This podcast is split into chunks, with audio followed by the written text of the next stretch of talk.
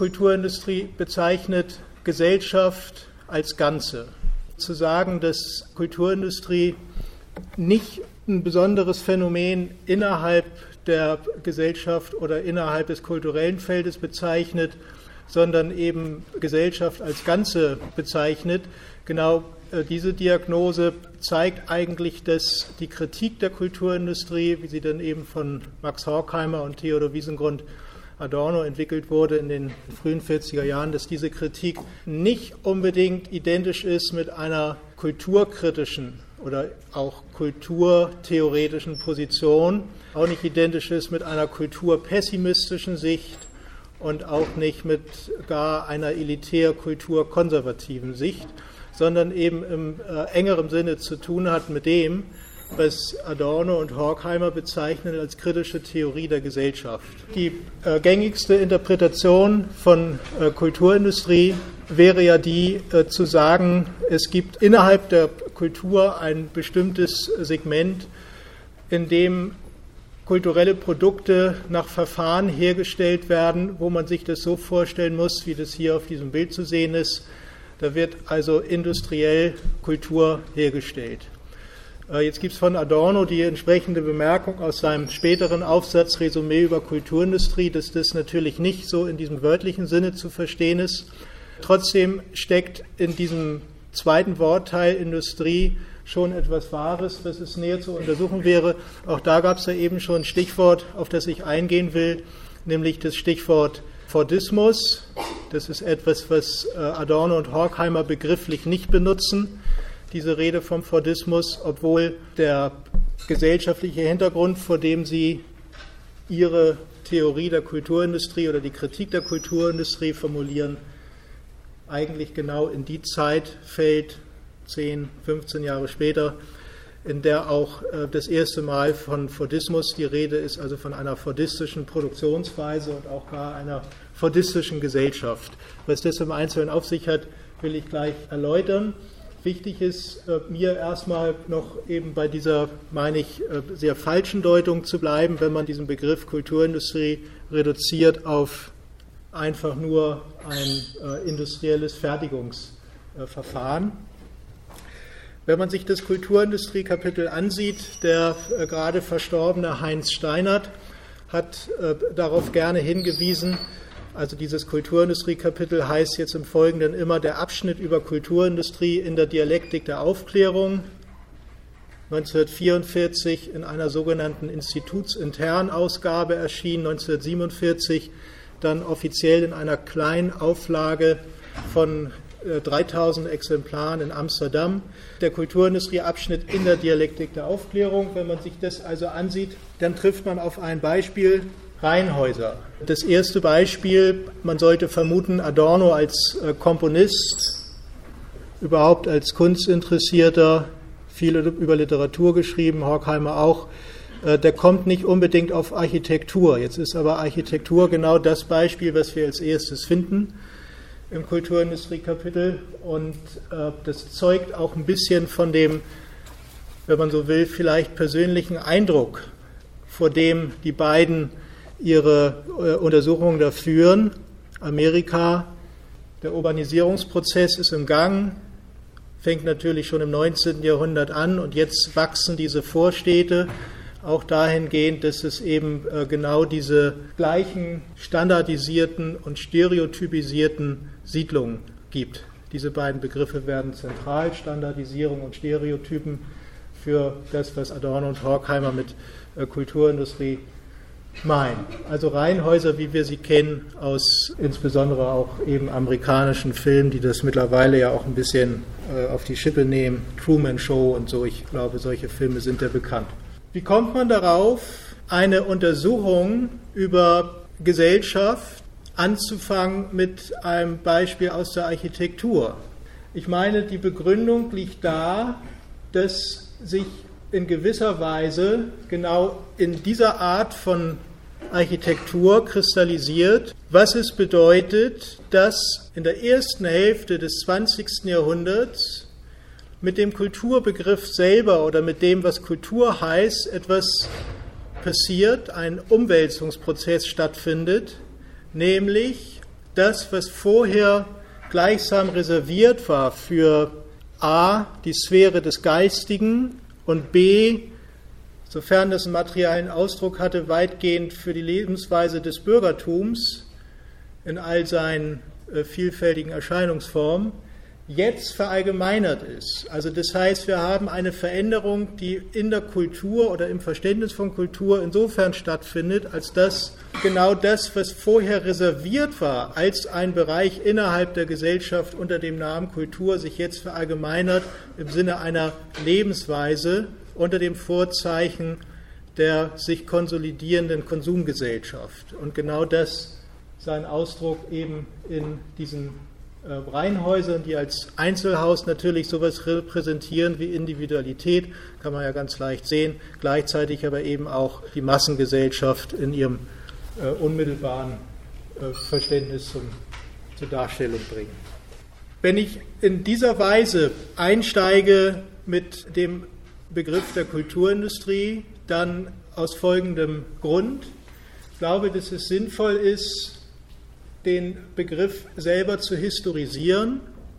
Zu historisieren insofern, als dass er eine bestimmte Phase in der Entwicklung der kapitalistischen oder modernen Gesellschaft bezeichnet, nämlich äh, genau, um das so ein bisschen grob zu verorten, die erste Hälfte des 20. Jahrhunderts.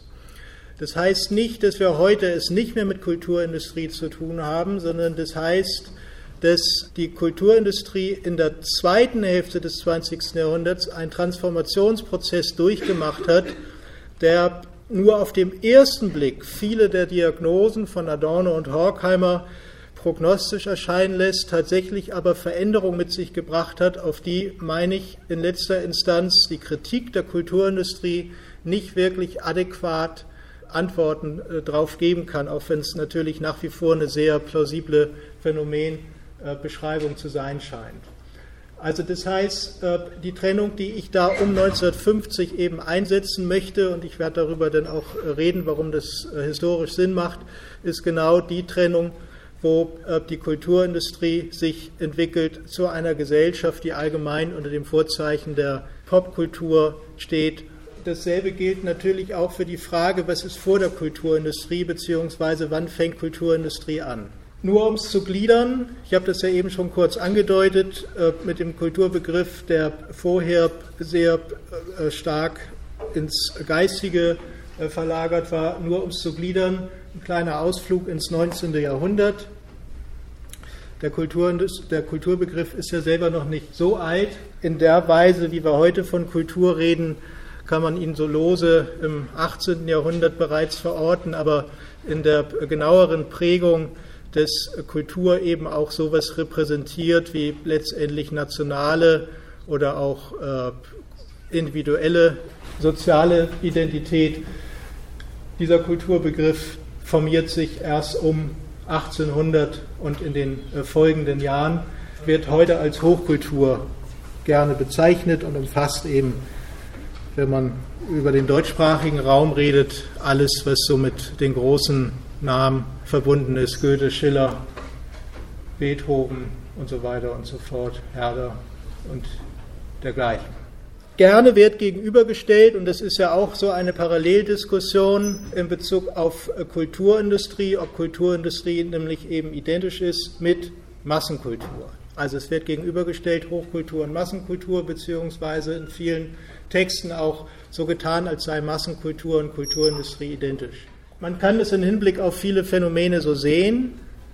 Man kann es auch so sehen, dass Massenkultur eben so eine Art äh, Gegenpol zur Hochkultur ist. Ich schlage eine Deutung vor, die davon ausgeht, dass Massenkultur eigentlich der Versuch ist, Hochkultur in der bürgerlichen Gesellschaft zu verankern, in den Strukturen der bürgerlichen Gesellschaft zu verankern. Und zwar im Hinblick vor dem Hintergrund äh, der Massengesellschaft, wie sie im 19. Jahrhundert entsteht. Vielleicht nicht unbedingt auf dem Territorium, was dann später Deutschland genannt wird, aber vor allen Dingen in äh, England und auch in Frankreich. Derjenige, der innerhalb der kritischen Theorie das ausgiebig untersucht hat, ist äh, Walter Benjamin mit äh, seinem Projekt Eine Urgeschichte des 19. Des, der Moderne zu schreiben und dabei immer den Blick aufs 19. Jahrhundert zu haben, auf Paris zu haben als äh, Hauptstadt des 19. Jahrhunderts. Warum? Weil in Paris sich in gewisser Weise eine, auch natürlich mit äh, der französischen Revolution oder den Revolutionen im Hintergrund, eine äh, Kultur verbreitet hat, die politisch hochgradig aufgeladen war und gleichzeitig auch schon in ersten Zügen so etwas installierte wie eine Gesellschaft, die sich äh, nicht nur als kapitalistische definiert über die Produktionsverhältnisse, sondern auch über die Verhältnisse der Distribution bzw. Reproduktion und Konsum. Benjamin zielt ja da ab auf die Entwicklung der Passagen und beobachtet diese besondere Architektur, die in einem bestimmten Zeitraum im 19. Jahrhundert äh, ihren Aufstieg und Niedergang gleichsam gefunden hat und äh, beobachtet da, wie der Kapitalismus jetzt in die Architektur eindringt, auch in sehr plastischer, anschaulicher Weise zum Beispiel neue Techniken machen es möglich, äh, Glas in großen Flächen herzustellen. Und wir haben es etwa mit der Erfindung des Schaufensters zu tun. Äh, dadurch ändert sich eben äh, auch die Möglichkeit, Waren zu präsentieren. Und es passiert etwas, was eigentlich dem Gesetz der Kapitalakkumulation ganz gegenläufig ist, nämlich die Ware wird ausgestellt im buchstäblichen Sinne im Schaufenster und es entsteht neben dem äh, üblichen Warentauschverkehr auch noch etwas anderes mit der Ware, wenn man sie eben etwa im Schaufenster beobachten kann und dergleichen. Äh, einhergeht damit, äh, wie gesagt, die Entwicklung der Massengesellschaft, die auch im Hinblick auf äh, Kultur, in Klammern vielleicht auch mal Ideologie dazu gesagt, verlangt, neue Architekturen zu entwickeln, in denen sich sowas wie eben Hochkultur manifestieren kann. Also wir sind im 19. Jahrhundert und es entwickeln sich die großen Museen, es entwickeln sich die großen Konzerthäuser, es entsteht in den rasch anwachsenden Städten so etwas wie ein kulturelles Alltagsleben als äh, massenkulturelles Leben, aber immer unter dem Vorzeichen gleichzeitig der Verbreitung äh, der Ideale hochkultureller Prägung. Auch das ein Beispiel, auf das Benjamin ausführlich eingeht. Ab Mitte des 19. Jahrhunderts gibt es die sogenannten Weltausstellungen. Heute heißen die Expo. Das sind zunächst gewesen nationale, also schon Ende des 18. Äh, Jahrhunderts, nationale Leistungsschauen und jetzt auf einmal mit fortschreitendem Kapitalismus internationale Leistungsschauen, in denen die bürgerlich-kapitalistische Gesellschaft ihre Idee von Fortschritt präsentiert, sich äh, selber vorführt. Benjamin hat ja das schöne Bild, dass äh, die Gesellschaft des 19. Jahrhunderts träumt, die bürgerliche Gesellschaft träumt, und zwar, dass sie erwacht sei. Äh, sie ist erwacht in der Vorstellung, äh, jetzt das Humanste zu sein, was die Menschheit bisher vorgebracht hat. Und wir finden auf diesen Weltausstellungen, das ist das Gebäude der Pariser Weltausstellung von 1855, Benjamin sagt, Wallfahrtsstätten zum Fetisch Ware. Wir finden auf diesen Weltausstellungen alle möglichen Erfindungen, die uns auch heute sehr vertraut sind, also vom äh, Wasserklosett bis zum Fahrstuhl ist da alles zu sehen, auch Zimmerpflanzen und dergleichen wird äh, alles ausgestellt. Also das heißt, wir sehen, es geht nicht einfach nur um die Präsentation technischer Neuerungen, sondern gleichzeitig auch um eine äh, bestimmte Idee, diese äh, durch den Kapitalismus, scheinbar durch den Kapitalismus möglich gewordenen äh, Erfindung äh, einzubauen in eine neue Idee von Lebensweise und Alltäglichkeit. Dazu gehört in sehr widersprüchlicher Weise, wovon die gesamte zweite Hälfte des 19. Jahrhunderts geprägt ist, Phänomene, die auch immer wieder bis heute auftauchen, in sehr widersprüchlicher Weise die Produktion von Waren, die einerseits schon äh, massenproduziert werden, aber immer noch den Anschein von Individualität bewahren. Also es ist äh, übrigens genau die Zeit, in der sich sowas herausbildet wie Design, also das, was im 20. Jahrhundert dann als Design bezeichnet wird. Also die Ware selber, die Marx ja auch zur selben Zeit, 1847 erscheint das Kapital, der erste Band. Die Ware selber, die Marx ja im Doppelcharakter beschreibt zwischen Gebrauchswert und Tauschwert, bekommt hier schon etwas was äh, Wolfgang Fritz Haug mal schön plastisch benannt hat als das Gebrauchswertversprechen. Also das heißt, äh, die Gestaltung der Ware wird äh, vom Gebrauchsgegenstand selber auch gelöst und bekommt eine eigenständige Qualität, die, obwohl eben nach industriellen Standards bereits zum Teil gefertigt, immer noch den Anschein hat eines individuellen Produktes.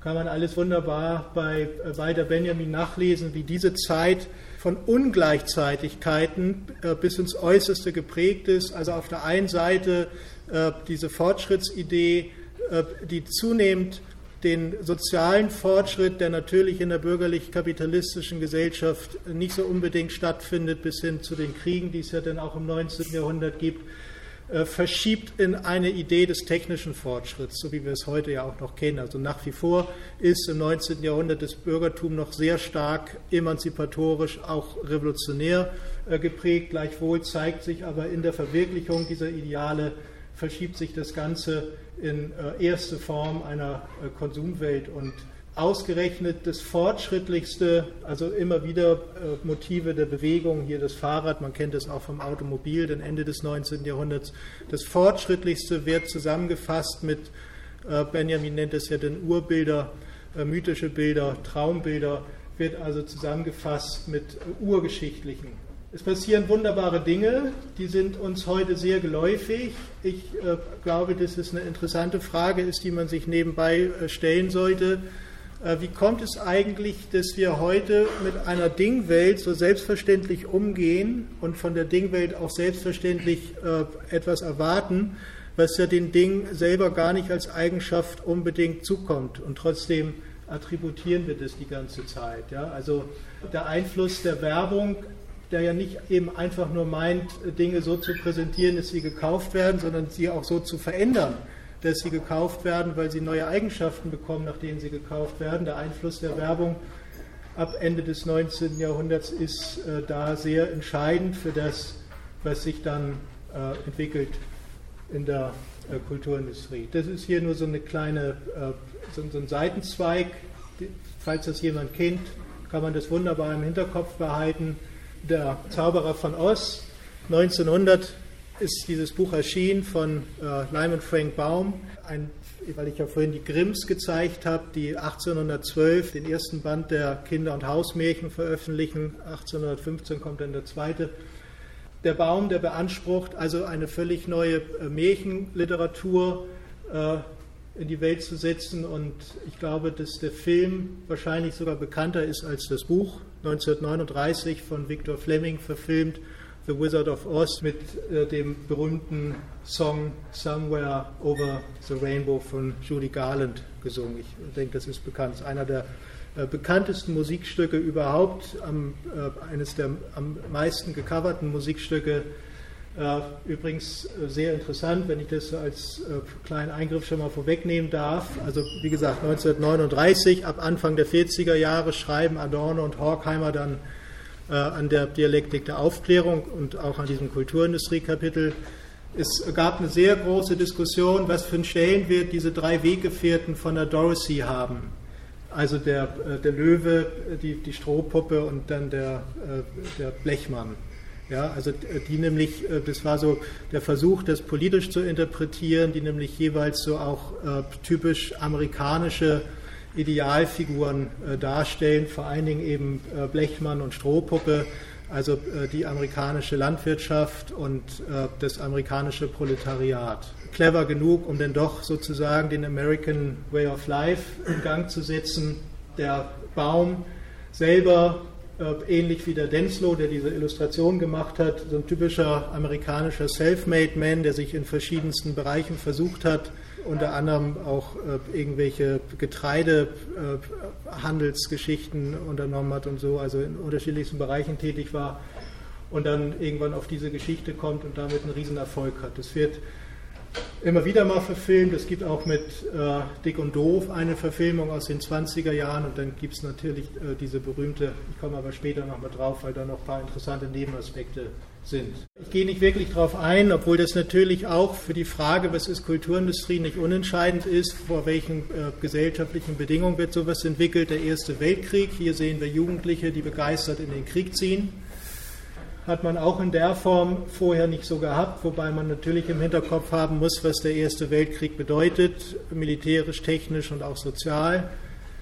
Also ein Krieg, der in Tarnuniform geführt wird mit Distanzwaffen und äh, gleichzeitig sozusagen die Standardisierung der Produktion auch mit ins äh, Schlachtfeld nimmt. Ich finde auch das einen sehr bemerkenswerten Seitenhinweis, weil eigentlich die Thematik des Krieges, sowohl Erster Weltkrieg wie Zweiter Weltkrieg, äh, nicht wirklich auftaucht in diesen kanonischen Schriften der kritischen Theorie zur damaligen Zeit. Also, also es ist natürlich klar, es ist Krieg da, es ist auch klar, man ist vor den Nazis geflohen, hat sein Leben retten können, sofern man eben hat fliegen können. Aber was sozusagen der, der Krieg selber nochmal strukturell bedeutet, äh, das wird eigentlich äh, da nur am Rande von einigen reflektiert, hauptsächlich in Briefen, aber die Kunst erweist sich da ein bisschen ja, sensibler kann man nicht wirklich sagen, aber äh, die nimmt genau diese Verbindung des technischen Fortschritts und Krieges auf. Das Stichwort hatte ich eben schon genannt, der Fordismus, die Ford-Fabrik. Hier ist ein Bericht aus den 20er äh, Jahren, der auch schon so ein bisschen beleuchtet, äh, um was es geht. Fordismus äh, ist ein Wort, was eine Kunstschöpfung ist, die auch im Übrigen aus Deutschland kommt, von einem Lilienthal, der das in die Welt gesetzt hat. Darum soll es jetzt aber nicht gehen. Fordismus hat natürlich zu tun mit Henry Ford. Zudem muss man ja immer zwei Dinge sagen. Das eine ist fanatischer Antisemit und das zweite ist äh, der äh, ja, Chef der Ford Automobilwerke. Warum spricht man von Fordismus? Der erste Grund, den kann man hier schon sehen. Es wird äh, zunächst ein Automobil, das Modell Ford T1, hergestellt. Ein Auto für alle. Ja, der berühmte Satz von Ford, äh, das ist ein Auto für jedermann und jeder kann äh, das Auto kaufen in der Farbe, die er haben will. Hauptsache es ist schwarz. Zeigt, in welche Richtung das geht. Das, der zweite Punkt ist, dieses Auto wird äh, am Conveyor Belt, also am Fließband hergestellt. Das ist das erste Mal, dass, und das Auto ist natürlich auch damals schon das Produkt, was äh, unmittelbar anzeigt, eine äh, neue Form kapitalistischer Vergesellschaftung es ist das erste Mal, dass das Fließband in dieser Weise sozusagen in die, in die Produktion von Alltagsgegenständen eingreift. Äh, nur kurz zur Geschichte des Fließbandes und äh, drei Worte dazu, warum das so besonders ist. Die erste Fließbandproduktion gibt es auch schon Ende des 18. Jahrhunderts. Das kommt zunächst aus dem Bäckereiwesen und äh, hatte damals aber noch nicht die Konsequenzen, die es dann in der zweiten Hälfte des 19. Jahrhunderts bekommt, nämlich auch hier kann man kurz mal rekapitulieren, was man für Filme kennt. Wildwest-Filme, die spielen ja oft in solchen Gegenden, wo es um Cowboys und große Viehherden geht. Die werden dann verladen in Güterwaggons. Und dann kann man sich mal fragen, was passiert eigentlich mit denen? Die kommen in die Großstädte. Ja, also das ist ja das äh, Interessante an der Entwicklung der Vereinigten Staaten, ähm, äh, abgesehen vom Bürgerkrieg im 19. Jahrhundert, dass es diese, äh, diese Doppelentwicklung von Stadt und Land gibt. Und diese riesigen Rinderherden ernähren die äh, stark anwachsenden Städte. Und in den Städten finden wir jetzt die Schlachthöfe, die auch nach diesem Fließbandprinzip bereits eingerichtet werden. Ja, also äh, Tötung in Fließbandverfahren. Das Besondere daran ist, und das sind eben die Prinzipien, die auch äh, für die Fließbandfertigung, wie wir sie heute kennen, übernommen werden. Man kann jetzt sozusagen bestimmte Produktionsvorgänge zusammenfassen ja, also ich muss nicht mehr die Tiere vor Ort töten und dann, was weiß ich, einpökeln und dann erst transportiere ich sie, sondern ich kann sie lebend transportieren und sozusagen vom Tötungsprozess bis zur Wurstpelle und äh, dem verschweißten Konservendosenpaket alles in einer äh, Fabrik machen.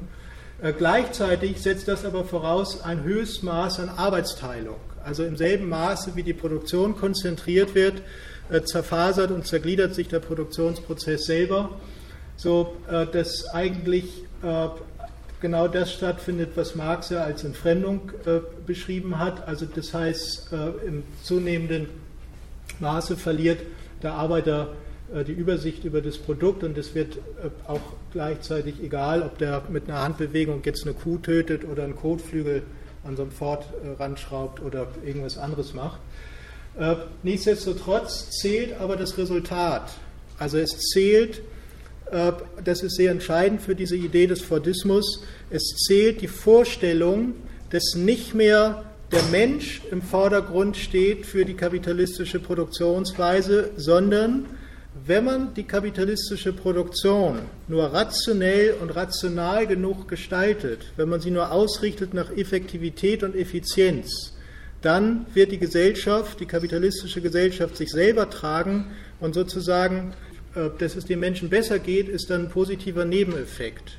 Also das heißt, was wir mit dem Fordismus auch haben, ist das erste Mal ein vollkommen affirmatives Bekenntnis zur, äh, zum Kapitalismus äh, selber, was äh, sogar einhergeht mit Vorstellung, dass über diese Form kapitalistischen Produzierens so etwas möglich ist wie eine äh, Art Sozialismus. Also man sprach zu der Zeit vom weißen Sozialismus in den USA einerseits, andererseits nur um die Anekdote zu bringen, auch Lenin neben Hitler selber später dann war begeisterter Anhänger von äh, Ford im Hinblick auf äh, diese Produktionslogik, die ja dann in veränderter Form eigentlich auch übernommen wird in den äh, Fünfjahresplänen der Sowjetunion. Ebenfalls dazu und für diese Vorstellung, dass es ums Produkt geht, sehr wichtig ist zum Beispiel Lohnerhöhung zur Stärkung der Massenkaufkraft. Also dass klar wird, man hat es bei den Arbeitern nicht nur mit äh, Menschen zu tun oder mit Wesen zu tun, denen man in irgendeiner Form Mehrwert abpressen kann, sondern das sind gleichzeitig diejenigen, die konsumieren. Weitere Effekte, die auch mit in den Bereich äh, kommen, sind sowas wie die Einführung der Volksaktie und dergleichen, was sich in den 20er Jahren selber als äh, äußerst rentabel erwies, gleichzeitig dann natürlich durch die Weltwirtschaftskrise Ende der 20er einen äh, Zusammenbruch erlebt hat. Wenn der Detlef Clausen sagt es immer, wenn Adorno und Horkheimer, und ich bin damit nicht einverstanden, wenn Adorno und Horkheimer von Kulturindustrie reden, dann ist das eigentlich ein ironischer Begriff. Ein ironischer Begriff, also ich glaube nicht, dass der so ironisch gemeint ist, aber Clausen argumentiert so ein ironischer Begriff, weil die beiden Adorno und Horkheimer in Kalifornien sind Freundeskreis und Sie selber in irgendeiner Weise verstrickt und in der Nähe sind der Hollywood-Filmproduktion. Klausen argumentiert jetzt, ist ein ironischer Begriff, weil äh, damals sich ja auch schon so ein Wort wie von Ilja Ehrenburg eingeführt, wie, wie Traumfabrik äh, durchgesetzt hat und sie damit eigentlich als Karikatur genau diese Filmindustrie meinen mit dem Wort äh, Kulturindustrie. Ich glaube nicht, dass das so ironisch gemeint ist. Gleichwohl stimmt ja natürlich genau das. Was die Hollywood-Filmproduktion macht, ist, dass sie genau dieses fordistische Prinzip der Fließbandproduktion überträgt auf die Herstellung von Kulturwaren. Etwa in der Weise, dass wir ja selbstverständlich reden vom Studiosystem. Was heißt Studiosystem? Studiosystem heißt, dass ich eine kulturelle Produktion habe, die im Hochmaße arbeitsteilig funktioniert, genau in der Weise, wie es uns selbstverständlich ist beim Film. Ich habe äh, unterschiedlichste Tätigkeitsbereiche vom Kabelträger bis zum Regisseur und äh, Schauspielerin und dergleichen. Ein erstes Studio, was das in besonderem Maße umgesetzt hat, nämlich auch im Hinblick auf die äh, Produktion selber, waren die Trickfilmstudios von Disney. Ja, also auch äh, alleine wie ein Bild zustande kommt, ist sozusagen schon eine fordistische äh, Produktion dass einige Leute dafür zuständig sind, nur die Hintergründe zu malen, andere äh, nur bestimmte Figuren malen oder sogar auch nur bestimmte Bewegungsabläufe. Ja, also eine Person ist dafür zuständig, dass Mickey Mouse äh, immer so macht und die andere Person malt dazu äh, die Augen, während eine dritte Person, die eigentlich gar nicht weiß, was im Bild passiert, den Bildhintergrund malt und so weiter. Es sind natürlich wesentlich mehr als drei Personen beteiligt.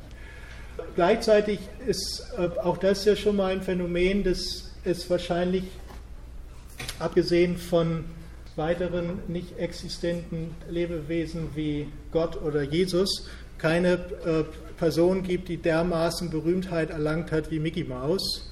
1927 erblickt sie das Licht der Welt und ist in einer Weise, auch in höchst trivialer Weise, muss man dazu sagen, zu einer internationalen Identifikationsfigur geworden, die eigentlich die Entwicklung der Gesellschaften des 20. Jahrhunderts beeinflusst hat und begleitet hat, gleichwohl unschwer zu erkennen, ja nie wirklich die Züge auch des Infantilen äh, verloren hat. Ja? Äh, so wie wir das heute kennen, dass Mickey Mouse eigentlich so reserviert ist für den Bereich der Kinderunterhaltung, äh, war es ja eben am Anfang nicht, ne? sondern das war auch die ersten Filme, die es dann gab, war schon vorgesehen im Erwachsenenunterhaltungsprogramm, beziehungsweise gab es ohnehin noch nicht so die Trennung zwischen Kinder- und Erwachsenenprogramm. Und das ist Disney mit Mickey Mouse.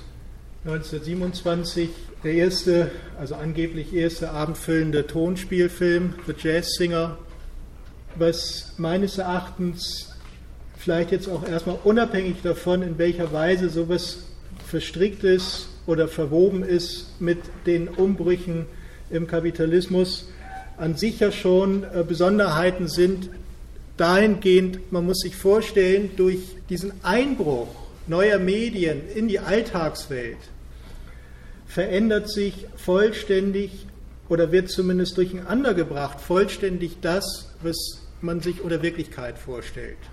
Man sieht es nicht zuletzt in der Kunst, also dass es auf einmal sowas gibt, ausgehend von Dada wie Surrealismus, äh, zeigt das offenkundig. Äh, die Surrealisten selber, sofern sie äh, in Literatur und Bildnerkunst tätig waren, beziehen sich ja genau darauf, nämlich zum Beispiel auf Werbeplakate, wo man auf einmal Gesichter hat, die in vier Meter Größe ein Anlächeln, um irgendein Produkt zu bewerben, was eigentlich mit dem Gesicht nichts zu tun hat, und verweisen eben darauf, wie Unmittelbarkeit und Selbstverständlichkeit der Welt bzw. Wirklichkeit äh, verloren geht. Wenn dieser, wenn man das jetzt so ein bisschen emphatisch sagen will, Weltverlust gleichzeitig aber abgedeckt wird durch genau das, was im, in den 20er Jahren, in den goldenen 20er Jahren, wie es auf Deutsch heißt, oder Roaring Twenties, wie es auf Englisch heißt, amerikanisch heißt, äh, wenn genau in dieser Zeit die Konsumgesellschaft sich etabliert und äh, durch den Konsum, durch die Möglichkeiten des Massenkonsums äh, dieser Wirklichkeitsverlust eben aufgefangen wird, dann kann man sich vorstellen, was das für die Lebensweise heißt. Nämlich äh, auch das läuft ja dann parallel zum Fordismus, dass wir es das erste Mal mit einer Zeit zu tun haben, äh, wo der Kapitalismus nicht mehr vorrangig gesehen wird unter dem Vorzeichen der Produktion, sondern jetzt äh, erstmals auch erscheinen kann als eine Struktur, die Alltagsleben auf der Ebene von Reproduktion und Konsum organisiert. Auch in der Form des genau diese äh, Standardisierung unmittelbar in unseren Alltag eingreifen. Also die, äh, glaube ich, augenscheinlichsten Beispiele, die man da gerne äh, aus dem Blick verliert, weil sie so selbstverständlich geworden sind, will ich kurz nennen. Also ich finde es zumindest immer augenscheinlich. Das eine trage ich hier gerade, einen Anzug nämlich. Also Siegfried Krakauer hat das ja wunderbar beschrieben in seinen Studien über die Angestellten, wie bestimmte Kleidung jetzt A zur Berufskleidung wird, gleichzeitig aber auch eine Grenze, die im 19. Jahrhundert sehr schwer aufgezogen wurde zwischen Arbeitszeit und Freizeit, äh, verwischen lässt. Daran hängt ganz entscheidend die Einführung von Konfektionsgrößen.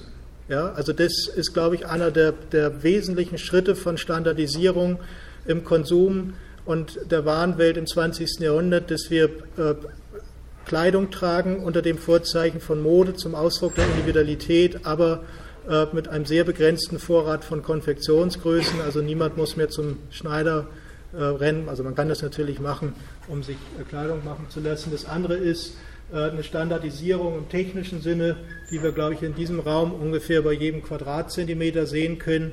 Also alle äh, Bauteile, die wir haben, äh, bis hin zu den Lichtschaltern in bestimmter Höhe, Türklinken in bestimmter Höhe, alle Sitzhöhen von den Stühlen und so weiter sind normiert. Und äh, genau in der Zeit wird, werden auch äh, im Zusammenhang mit der philosophischen Anthropologie letztendlich Überlegungen gemacht, wie der Idealmensch aussieht und was für einen Bewegungsradius der hat. Nur noch ein Beispiel am Rande, weil es so plastisch ist. In den 20er Jahren wird eingeführt die sogenannte Frankfurter Küche, also das, was wir heute als Einbauküche kennen, auch nach solchen Überlegungen, wie die Hausfrau, die es dann auch auf einmal als eigenständigen Charakter in dieser Welt gibt, wie die Hausfrau mit möglichst wenig Handgriffen alles erledigen kann, was sie zu erledigen hat in der äh, Küche. Also das heißt, Standardisierung und Stereotypisierung greift diese Welt ein. Man glaubt gerne, wenn man den Begriff Kulturindustrie vor Augen hat und dann natürlich weiß, äh, worüber äh, Adorno und Horkheimer sich ansonsten beschweren, dass sie damit insbesondere auch so etwas meinen wie die nationalsozialistische Gesellschaft. Das ist natürlich richtig, zumal wenn es dann auch um Antisemitismus und dergleichen geht. Tatsächlich, ich habe das ja auch eben schon gesagt und eigentlich ist das ja auch klar, äh, geht es um genau die Gesellschaft, nämlich die amerikanische, und wenn man es noch genauer fasst, die amerikanische des New Deal, die ihnen erstmals Schutz und Sicherheit geboten hat in den 30er äh, und 40er Jahren. Nichtsdestotrotz findet man aber auch in einer scheinbar, so ist es von vielen ja dann auch interpretiert worden, scheinbar rückständigen, technologisch rückständigen Gesellschaft nicht modernen, antimodern, gegenmodernen Gesellschaft wie der nationalsozialistischen sehr äh, innovative äh, Form der äh, Alltagswarenwelt und Kommodifizierung insgesamt des hier äh, ja, damals genannte KDF-Wagen und äh, dann später der äh, VW Käfer, der mehr oder weniger eine Erweiterung von dem ist, was Ford gemacht hat. Da bin ich noch mal kurz bei dieser Fußnote zum Wizard of Oz. Das ist Judy Garland. Unterwegs, hier nur in Schwarz-Weiß zu sehen, aber die, diejenigen, die den Film kennen, wissen das. Yellow Brick Lane hat äh, Drogen bekommen, damit ihre Brüste nicht weiter wachsen während der Filmaufnahmen, damit sie weiter so mädchenhaft aussieht, was gleichzeitig dazu führte, dass sie immer so aufgerissene Augen hatte.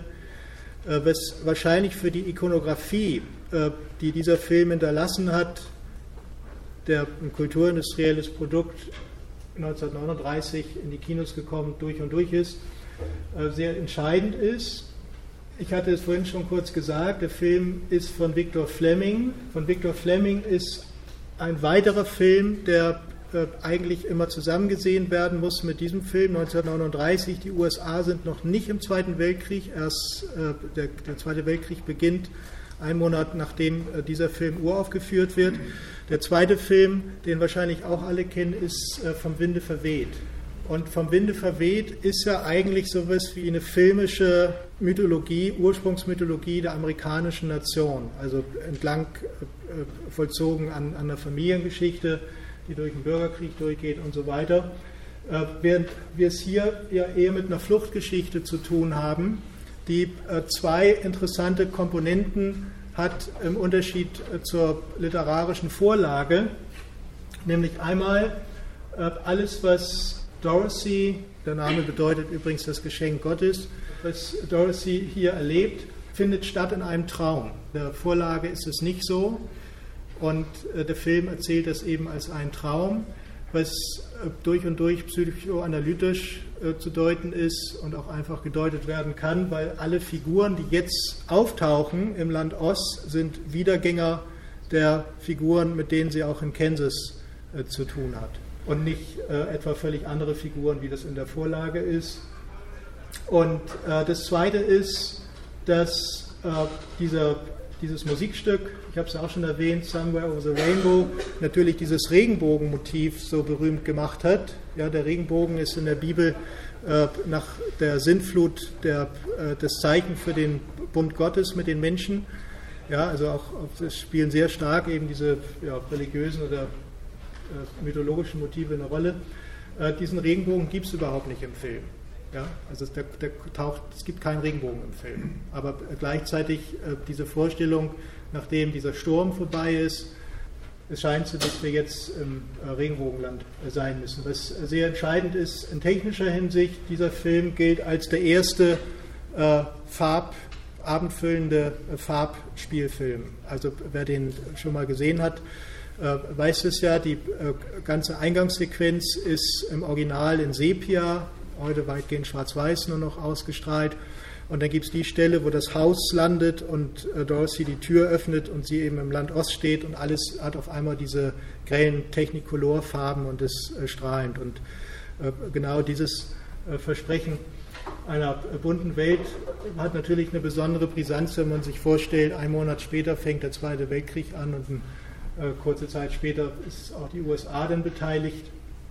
Äh, dieses Lied ist äh, eines der wichtigsten Lieder von äh, US-Soldaten im Zweiten Weltkrieg und so weiter und so fort. Also halt auch noch als Nebennotiz ist einer der wichtigsten Fernsehfilme nach wie vor in den USA. Also seit Mitte der 50er Jahre wird er jedes Jahr mindestens einmal ausgestrahlt. Also sozusagen als, als Programm der Unterhaltungsindustrie.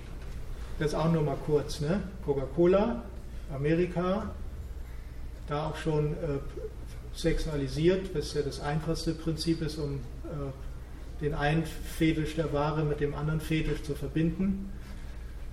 Sexualfetisch. Und äh, hier dasselbe nochmal äh, Tag der deutschen Kunst, Erfrischungspause 1938 in München. Also die als also im, im römischen Stil ausstaffierten Deutschen trinken mal eine Coca-Cola. Da war wahrscheinlich die Fanta gerade aus. Hier so ein Seitenthema, auch für die Diskussion, ist vielleicht bekannt. Adorno hat äh, Jazz nicht sonderlich geschätzt.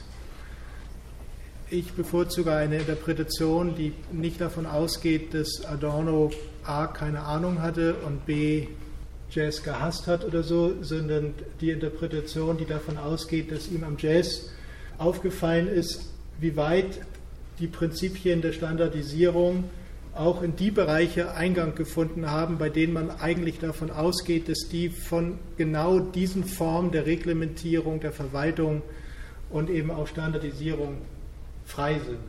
Also ein Großteil seiner Jazzkritik zielt zum Beispiel auf den Irrglauben, dass es sich bei dieser, äh, bei den Improvisationen, die es im Jazz gibt, äh, wirklich um künstlerisch, nach Adornos Kunstbegriff freilich, künstlerisch freigestaltete Passagen handelt. Mal grundsätzlich, dass man immer vor Augen haben muss, dass es äh, eben nicht nur geht um eine Installierung von Alltagsnormalität auf der Basis einer funktionierenden Warenproduktion, sondern immer auch geht um eine Gesellschaft, die weiterhin äh, bis hin zum äh, NS-Terror und Massenvernichtung eine Gesellschaft ist von ungeheurer äh, Brutalität und Gewalt. Man muss gar nicht die Extreme nehmen, das gilt auch für das Amerika des New Deal. Wenn man etwa denkt, äh, dass in den 30er Jahren der Ku Klux Klan gegründet wird, wenn man denkt, dass bis in die 60er Jahre hinein es äh, eine sogenannte Rassentrennung gibt, wenn man denkt, dass auch die Landbevölkerung in den USA in den 30er und 40er Jahren unter extrem Hunger zu leiden hat und Armut zu leiden hat. So, und jetzt kommt eine Reihe von Bildern, die äh, ich im Schnelldurchlauf zeige. Das sind alles Collagen, auch wenn es nicht nach Collage aussieht. Dieses Bild, wie gesagt, eine Collage von einem Künstler, der heißt Edoardo Paolozzi, ist von 1947. Das ist das erste Bild, ungefähr US-Briefbogen groß, das entspricht DIN A4 fast. Dieses Bild ist das erste, wo in der Kunstgeschichte das Wort Pop auftaucht. Da das aber erst Anfang der 70er Jahre ausgestellt wurde, gilt es nicht als das erste, wo es auftaucht. Das äh, dann erste zeige ich gleich.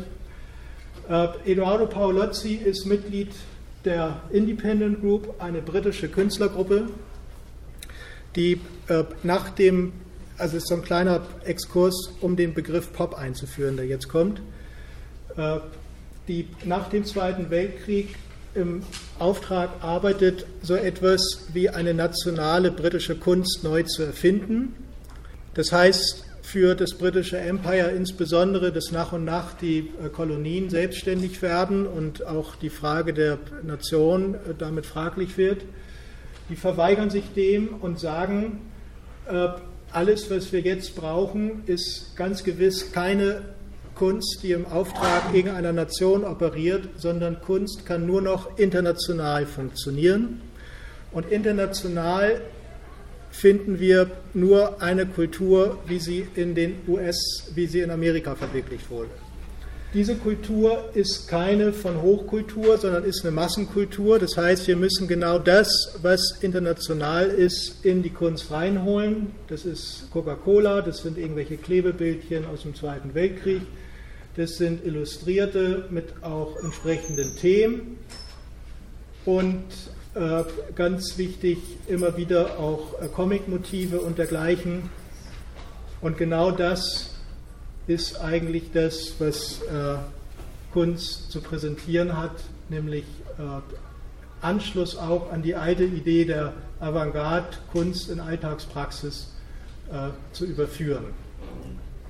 Das wird dann von der Independent Group versucht zu realisieren 1956 mit einer Ausstellung, die heißt This is Tomorrow, die in London stattfand.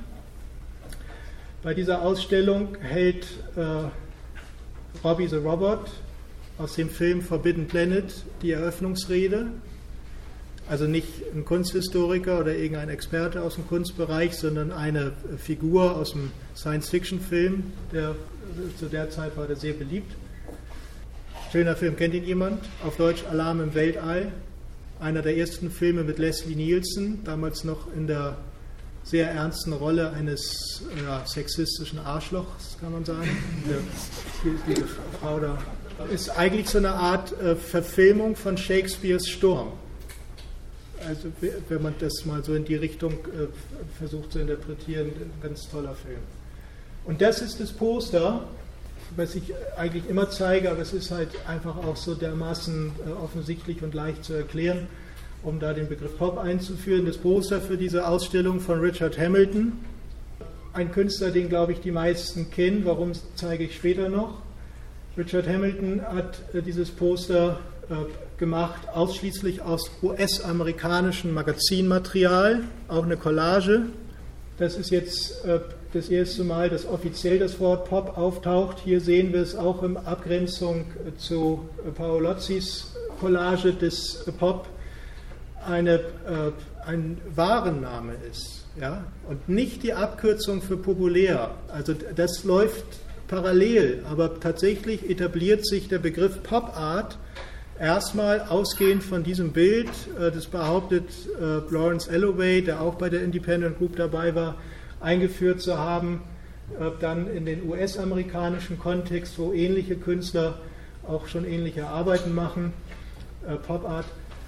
Aber äh, ich glaube, dass das eben entscheidend ist, dass ja, zum ersten Pop nicht die Abkürzung ist für populär, sondern in so einem äh, Trivialsinne erstmal meint, was Aufbrechendes, Aufplatzendes, Explosives.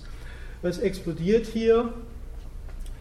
Äh, es explodiert ein, in einem weiteren Schritt die äh, Normalisierung von Alltagsleben. Man muss sich ja vorstellen, wenn das ein Plakat ist für eine Ausstellung, die heißt This is Tomorrow, äh, ganz einfach, aber ist klar, äh, es geht nicht um Vergangenheit. Ja? Also es geht nicht um genau das London, was man da noch vor Augen haben kann, was eben zerstört wurde von der deutschen Wehrmacht, sondern um einen Blick in die Zukunft, die aber schon in der Gegenwart stattfindet die Collage trägt den Titel Just What Is It That Makes Today's Home So Different, So Appealing? Was ist es, was das Leben heute so anders und so angenehm macht?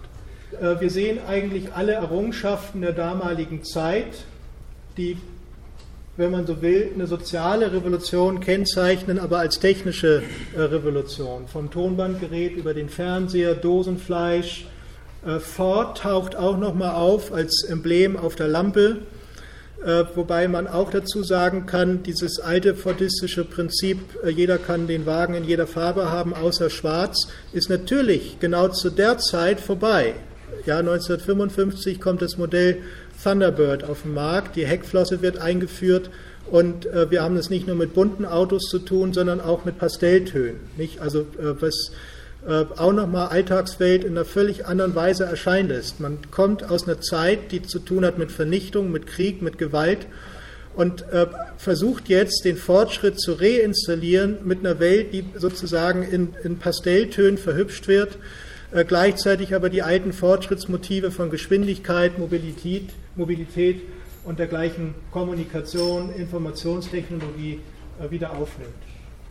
Der einzige Blick in die Vergangenheit, von dem Porträt abgesehen, wo ich nicht weiß, wer darauf dargestellt ist, ist der Blick aus dem Fenster und zeigt genau das Bild, was ich vorhin auch gezeigt habe, nämlich äh, die 20er Jahre. Das heißt, der einzige Blick in die Vergangenheit blendet die 30er und 40er komplett aus und schließt an an das erste Jahrzehnt der Konsumgesellschaft.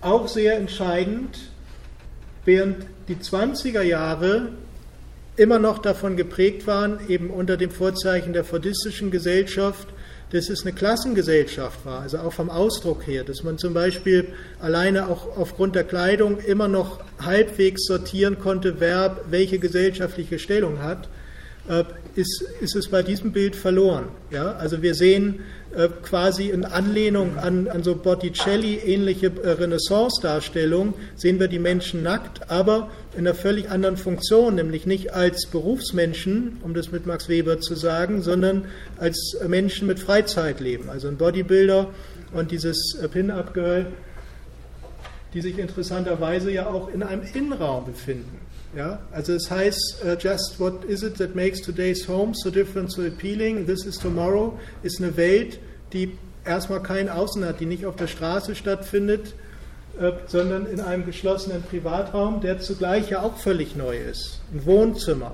Ja, also dass Menschen sich sowas leisten können oder das überhaupt zu ihrem Ideal erheben können, wie ein, uh, eine eigene Wohnung zu haben mit einem Wohnzimmer, definiert in entscheidendem Maße die Gesellschaft der Nachkriegszeit, einschließlich dann der entsprechenden Formen von Überflussgesellschaft und dergleichen. Wie gesagt, dieser Begriff Pop Art wird äh, nach dieser äh, Collage eingeführt, ist seit 1957 im Umlauf und äh, zur selben Zeit, beziehungsweise kurze Zeit später, etabliert sich Pop auch nicht nur als Abkürzung für populär, sondern auch als eigenständiges Charakteristikum zur Bezeichnung einer neuen Musikform, mit der man das seit Mitte des, der 50er Jahre zu tun hat. Das ist äh, hauptsächlich Rock'n'Roll, obwohl man natürlich auch äh, Soul äh, dazu nehmen muss, aber erstmal der Rock'n'Roll mit äh, etwas, was für die Gesellschaft der Nachkriegszeit auch einigermaßen irritierend war. Äh, auch hier haben wir es mit neuen ja nicht wirklich einen neuen Subjekttypus zu tun, sondern erstmal mit gesellschaftlichen Charakteren, die schwer einzuordnen sind. Jugendliche, die als Jugendliche auftreten, quasi als eigenständige Klasse, die man in ihrem Verhalten nicht deuten kann, die aber sowas haben wie ein eigenständiges Verhalten, wo man nicht weiß, was die wollen, die sich abgrenzen von der Erwachsenenwelt, ohne aber in irgendeiner Form deren Ziele zu übernehmen die aber gleichzeitig, das ist das Entscheidende, eine enorm große Konsumentengruppe darstellen, was mehr und mehr dazu führt, dass die äh, Produktwelt auch vor allen Dingen im Bereich der äh, nunmehr auf das Alltagsleben vollständig ausgebreiteten Kultur sich umstellt auf dieses Leitbild Jugendliche. Das zeige ich auch immer gerne, um dann nochmal einen anderen Namen reinzubringen. Äh, Erstmal muss man ja dazu sagen, Marcuse äh, hat jetzt eigentlich ähnliche Phänomene beschrieben wie Adorno und Horkheimer, vor allen Dingen dann in seinem Bestseller Der eindimensionale Mensch von 1963, 67 ist der dann auf Deutsch erschienen. Äh, benutzt aber das Wort Kulturindustrie nicht, obwohl er sich äh, eben, wie gesagt, auf ähnliche Phänomene bezieht. Eine äh, erste Analyse, wo auch Adorno und Horkheimer sauer waren, dass sie kaum zitiert werden, nur an einer Stelle findet sich in diesem Buch Errors in Civilization, was dann heute vorliegt unter dem Titel Triebstrukturen Gesellschaft, wo jetzt für unsere Zwecke greifbar gemacht Marcuse zwei, äh, also eine ganze Reihe von Thesen vertritt, aber zwei, die jetzt für uns nicht uninteressant sind. Die eine ist, dass er sagt, diese von Freud eingeführten äh, psychoanalytischen Kategorien äh, greifen nicht mehr, man muss sie politisch verstehen. Also das heißt, äh, genau die Entwicklung der Psychoanalyse, die sich sozusagen aufs Therapeutische beschränkt, auf äh, Ich-Analyse beschränkt, muss insofern gesellschaftlich gefasst werden, als dass sie äh, eine politische Dimension hat. Und das hat mit der zweiten These zu tun. Diese politische Dimension ist zugleich eine, die in Begriffen der Kritik der politischen Ökonomie beschrieben werden kann, aber auch mit Begriffen von Freud. Marcuse sagt, das, was Freud beschrieben hat von äh, dem äh, Zusammenspiel oder dem, dem Konflikt zwischen äh, Lustprinzip und Realitätsprinzip, ist hinfällig insofern, als dass durch die äh, technischen und auch sozialen Möglichkeiten der modernen Gesellschaft eigentlich ein wesen, wesentlich größerer Spielraum zur Verwirklichung des Lustprinzips äh, vorhanden ist, gleichzeitig aber wir eine übermäßige äh, Triebregulierung erfahren, weil das Realitätsprinzip ersetzt ist durch das, was Marcuse ein Leistungsprinzip nennt. Also auf der einen Seite, man hätte, äh, hat in der Gesellschaft wesentlich mehr Spielraum für das, was denn so Libido heißt oder was allgemein äh, Triebe, vor allen Dingen auch äh, erotische Triebe angeht. Auf der anderen Seite aber wird das verunmöglicht durch, die, durch das Leistungsprinzip, was im fortgeschrittenen Maßstab genau das meint, was ich vorhin für die fordistische Gesellschaft meinte, nämlich der Kapitalismus ist offensiv und affirmativ zum Selbstzweck geworden ganz schön passend zu, äh, zu dem Bild der Jugend. Auch Marcuse muss verkaufen und er tut es mit denselben Mitteln, die dann auch äh, kritisiert werden in einer späteren Ausgabe in den 60er Jahren. Ja, ich würde jetzt eigentlich sagen, auch wenn das jetzt so unvollständig abbricht, lasse ich es vielleicht so. Cool.